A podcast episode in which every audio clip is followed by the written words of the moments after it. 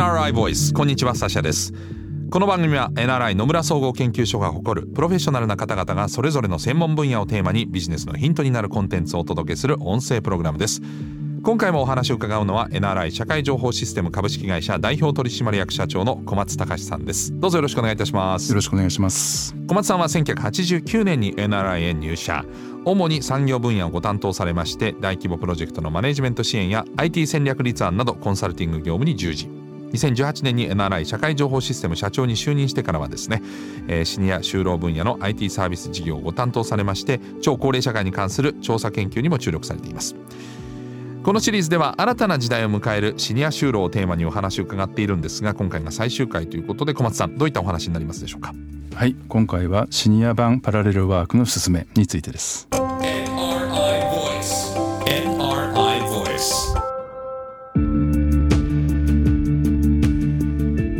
最終回となる今回のテーマはシニア版パラレルワークの進めということですが、まあ、パラレル、えー、並行して働くつまりまあ副業兼業ということでしょうか。はい少し正確に申し上げると、はい、副業というのはまあ本業があって、まあ、それをメインにした上でサブで働くという意味ですけれども、はい、ここで申し上げているパラレルワークというのはあまりメインとサブという考え方ではなくて、まあ、あくまでも複数の仕事が並行しているという意味で、まあ、どちらかといえば兼業に近い、まあ、そういったものになります。はい。まあ、最近ではあのパラレルキャリアですとかマルチキャリアですとかさまざ、ま少しずつ違う言葉もあるんですけれども、はい。まあ、いずれにしましてもパラレルワークは一つの働き方に依存しないで、うん、複数の仕事の組み合わせで自分に一番適した理想の働き方を探していくという意味で注目されているものです。なるほど。まあ仕事として一個の会社で例えば勤め上げた後のシニア世代がこれ当然ながらあの兼業となると専門分野もしくは自分が得意とするものを2つ以上持っているってことにもなると思うので結構ハードルは高くないんでしょうか？はい。あのまあ、そういった意味では今副業兼業というのは若い世代を中心に広がりつつあるということで、ええ、あのシニアの方でされている方というのは、まあ、ごく少数だというふうに思いますが、はい、少しこれからという時代で見ますとさまざまな働く目的を達成したいですとか、え、まあ、いくつかある多様なスキルを生かしたいというような自分が持っている多様性を大切にしたいと考えているシニア世代にこそこれからあの適した働き方になっていくんじゃないかなというふうに考えています。うんシニア版パラレルワークとなるとじゃあ何かこうシニアのパラレルワークの特有的なところっていうのはどんなところなんでしょうか？はい。あのまあ、時代の背景としてみると3つほどポイントがあるかなというふうに思います。はい一つ目はこれ言うまでもなくシニアに限りませんけれども、まあ、副業兼業自体を、まあ、国もそうですし企業もあの促進していこうという方向性にあるということが一つ目です。はい、で二つ目はシニアにとって特にあの社会と複数の接点を持つということがあのウェルビーイングの実現に非常に寄与するということで注目されているということが2点目。はい、で3点目はデジタルネイティブということで、まあ、当たり前のようにデジタル IT を使うシニアが多くを占める時代になるということです。もちろんですね。あの誰しもが複数の仕事を並行してやりましょうと言ってることではなく、うん、まあ、あくまでもあのシニアに適した一つの、まあ、シンボリックな働き方としてここではこのシニア版パラレルワークというものを取り上げているわけです、うん、今3つ挙げていただいたのでちょっと一つずついきたいと思うんですけれども副業兼業自体を国も企業も促進する方向性国としても例えば就労する際にどういった副業をどのような規定でこう認めてるのかみたいなことを明示しなきゃいけないみたいなことも今後方向性として入れていくって話もありましたけれどもそういったこう副業兼業自体を促進する企業での仕事っていうとどういうふうになるんでしょうか？はい。あの例えばシニアの方が以前話しましたけれども70歳までの就業機会確保という、まあ、国の制度を活用してですね、はい、で定年までいた企業で例えば70歳まで働き続けるという働き方を続けるにしてもですね、はい、この働き方だけで週5日フルタイムで働くということをせずに、うん、まあ、週に2日もしくは週に3日別の仕事も並行してできるような時間的な余力を残しながら働くというようなそういったことをまあ一つの選択肢として取るということです。うん。であのまあ、その中で当然経験人脈を生かしながら組織の貢献っていうのもできますしあの安定的な収入も確保していけると、まあ、これが一つ目になります。なるほど。2つ目が社会と複数の接点を持つことということを満たすシニアの仕事。こういうのはどういうのがあるんでしょうか？はい、あのここは結構ポイントかなと思うんですけれども例えば自分が住む、えー、地元ですとか、まあ、そういったあの例えば地域社会の中で企業の中では決してできないような自分が関心のある仕事を例えば週に1日でも2日でもいいですけれども、うん、もっと言ってしまうと、まあ、ボランティアでも別に構わないんですけれども、まあ、そういったあの自分が関心のある仕事を企業の外側でやってみるということです。で例えば子供が好きな人であればあの地元で子供と接する子供に何か教えるというような仕事もあります、はい、また例えば農業に関心がある人であれば農業の仕事、うんえー、さらに自分よりもさらに年上の高齢な人をサポートする仕事で、うん、えー、貢献したいということであればそういう仕事、まあ、それによってあのもう直接的に地域社会への貢献というものを実感してで体を動かせば健康増進にもつながりますし何よりもですねあの会社とは全く違うコミュニティへの参画接点というものが持てるという、まあ、そういったことです。うん、まあ、つまり言い方正しいか分かんないけど一つはお金を稼ぐためにやる仕事。もう一つは自分の生きる満足度を上げるためにやる仕事みたいなものを並行して持つことによって、ね、まあ、バランスを保っていくみたいな。はい。ことですかね、えー、そして3つ目がデジタルネイティブ中心の時代になる。まあこれからシニアもデジタルネイティブになっていく。そうなるとこれまたパラレルワークに関係してくるんですか？はい、あの最近ではギグワークとかですね。もしくはクラウドソーシングみたいな言い方してますけれどもいわゆる不定期で単発の仕事をネット上であの受託して、うん、まあ、それをまあ通常テレワークで仕事をするというようなことができるような時代になってきてます。はい、まあ、現在はこういう働き方をする人っていうのは若い人が中心ではあるんですけれども、ええ、まあ、今後は若いかシニアにかかわらず、うん、まあ、そういった IT の環境を当たり前に使える人であれば、まあ、こういった働き方があのどんどん普及してくるということかと思います。うん、これシニアで言えばですね例えば自分が住んでいる地域の文化とか歴史とかそういったものを若い世代にこう伝えていくための記事の執筆をしたりとかですね、うん。もしくは少しクリエイティブなセンスのある人であれば、まあ、何かイラストを作成するデザインを制作する、まあ、そういったものも自宅にいながらえー、シニアでもできるようになってくるという、うん、そんなような働き方のことをイメージしてます。そうですよね。デジタルの強みはこのマッチングっていうのは身近にはそういう需要と供給がなくてもどっかその大きく網を広げた時にあるっていうのはデジタルの強みでもありますからね。そうですね、えーはい、自分の住んでる街にはその需要がなくても全然違う場所にそういうのを必要としてる人がいれば、えー、これデジタル上であればあの自分の、まあ、実力が発揮できるチャンスが増えると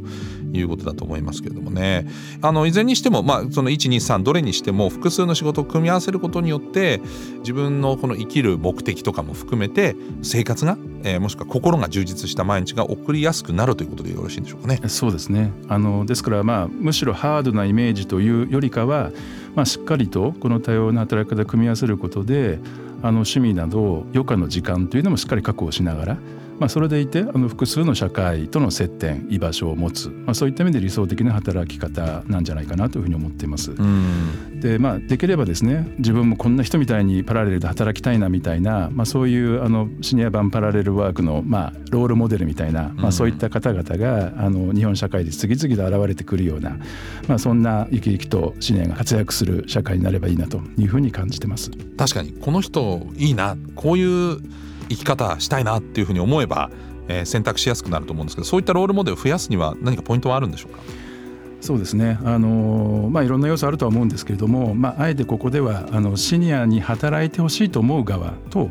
あの働くシニア自身の側と双方でのリテラシーの向上もしくは意識改革と言ってもいいかもしれませんけども、うん、まあ、これが日本社会全体で必要になるかなというふうに思います、うん、シニアはその働き手としてもとっても有用で、えー、社会にとっても価値があるんだということを働いてもらう側のリテラシーを上げるこれどういうことでしょう？シニアに仕事を依頼する側はあのやはり若い世代とシニアの方の働き方の違いですとかあとシニアの良さの生かし方、まあ、まずこれをあのきっちり理解するということが一番重要だと思います。はい。まあ、結果的にそれはあのシニアの方の仕事のパフォーマンス向上にもつながりますし、はいあのよく言われるのはシニアが仕事をしやすくなるように仕事の切り出し方がとっても重要だという言われ方をよくするんですけれども、ええ、まあ、考えてみますとこれは職務内容を最近明確するジョブ型雇用というような話もございますけれども、はい、まあ、これと少し似たあの考え方なんじゃないかなというふうに思います。あの日本はもう世界一の超高齢社会と言いながらもですね実はシニアに仕事を依頼する側の経験値というのはまだあの多くないというふうにあの見えてましてこの点はこれからの日本社会の課題の一つかなというふうに思います。確かにあのシニアの方働いてるところが割と確一的なまだ感じもしなくはないんですけれども仕事をオファーする側だけが変わっても意味がないと思うので働くシニア側のリテラシーこれはどう変化する必要があるんでしょうか？はい、えーと、一言で言うとですね、まあ、変化に適応するリテラシーということかなと思います。ええ、あのまあ、シニアは、まあ、非常に長い時間かけてさまざまな価値観であるとか得意分野、まあ、これをまあ身につけてきてるわけなので、うん、まあ、これをもちろんベースに大切にするというのはもちろん重要ではあるんですけれども、はい、仕事をする上で時にそれへのこだわりが強すぎて、うん、まあ、自分が変化する成長するというものを拒んでしまうと、まあ、これは結局あの仕事をする上での環境変化に対応できなくなってきてしまって、働く上でのマイナスになると。いうことです。ですからまあ自分に何ができるかっていうのを今一度棚卸しするですとか最近リスキリング学び直しと言われてますけれども、まあ、そういった姿勢をもう持つですとかもしくは人間関係上自分よりも若い世代の人であってもリスペクトの精神を持って接するという、まあ、そういう姿勢ですとか、まあ、こういうあの変化に適応しようとする姿勢をアップデートしていくということが重要かなというふうに思います。なんかお話伺っていくと確かにそのパラレルワークをすることによってまあ本業では例えば自分の立場とか再雇用したとしてももともと部長だったとか社長だったみたいなことになるとあのどうしてもその上下関係っていうのがどっかで残るところありますけど別の仕事先があれば若い人とそういうのが全部フラットに。そうするともう一度若い人たちと皿の状態で、えー、触れ合うことによって少し自分の価値観っていうのを柔軟化できるんじゃないかなっていうのはちょっと聞いてて思いましたね。うん、その通りですね、うん、なんかどうしてもその長年同じ環境にいるとそれを引きずってしまいますからね。そうですね、えー、ということでこのパラレルワークっていうのはある意味とっても重要な要素の一つかなというふうにも感じました。ということで、えー、小松さんに全4回にわたって新たな時代を迎えるシニア就労をテーマにですねお話を伺ってきたんですけれども改めて最後に小松さんから新たな時代を迎えるこのシニア就労について、えー、お考えを教えていただけますでしょうか？はい超高齢社会、まあ、これから進展していくわけですけれどもあのシニア就労あの間違いなく新たな時代に入っていくんじゃないかというふうに考えています。価値観があの多様化していくシニアと、まあ、シニアの力を必要とする社会の需要、まあ、これをマッチングさせるということ自体はあの非常に容易なことではないんですけれども、まあ、だからこそそのための法制度ですとか、まあ、受け皿組織の環境整備えー、それからデジタル活用、まあ、社会全体の改革があの今後必要になるというふうに思います。はい一方であのシニアの側もですねあのシニア版パラレルワークという形でご紹介しましたけれども、まあ、理想とする最適な働き方を自分自身でちゃんとあの追求してで自分の力でちゃんとウェルビーイングを手に入れる、まあ、そのために環境変化に適応できるような力を備えていくということが必要かなと思います。はい。まあ、最後となりますけれどもあのシニアの就労はシニア世代が迫ってから考えるテーマではなくて、まあ、それでは遅くて、やはり若い世代から向き合うテーマだと思います。ええ。若いうちから自分の価値観を磨き続けるということが、まあ、人生100年時代を生きる上で非常に重要になってくるというふうに考えます。はいまあこれ本当にどんな世代の方もですね今聞いてて自分事として捉える必要性のあることだなというふうに本当に、えー、この4回を通じて感じました小松さんどうもありがとうございましたありがとうございました。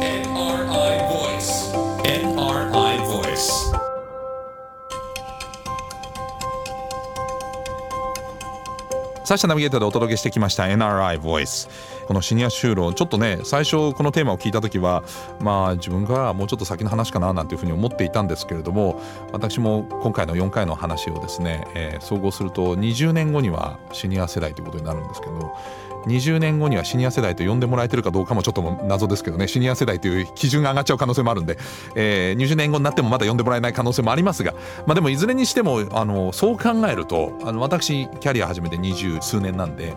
まあ、もう半分まで来たということになるといよいよマラソンで言えば折り返し地点を超えるってことはもうゴールのことをやっぱり今までは折り返し地点のことを考えてたと思うんですけどゴールのことを考えなきゃいけないってなると人生設計とか仕事の設計っていうのをもうちょっとこの先の健康寿命いっぱいまでどう考えていくかっていうのを考えないとゴール手前でですね給水がなくなってですねバタついちゃうかなというふうに思っていますのでちょっとゆっくり自分のキャリア設計どうしていくかなということを改めて考えたいなと思うテーマでもございました。皆さんはどうお感じになりましたでしょうか。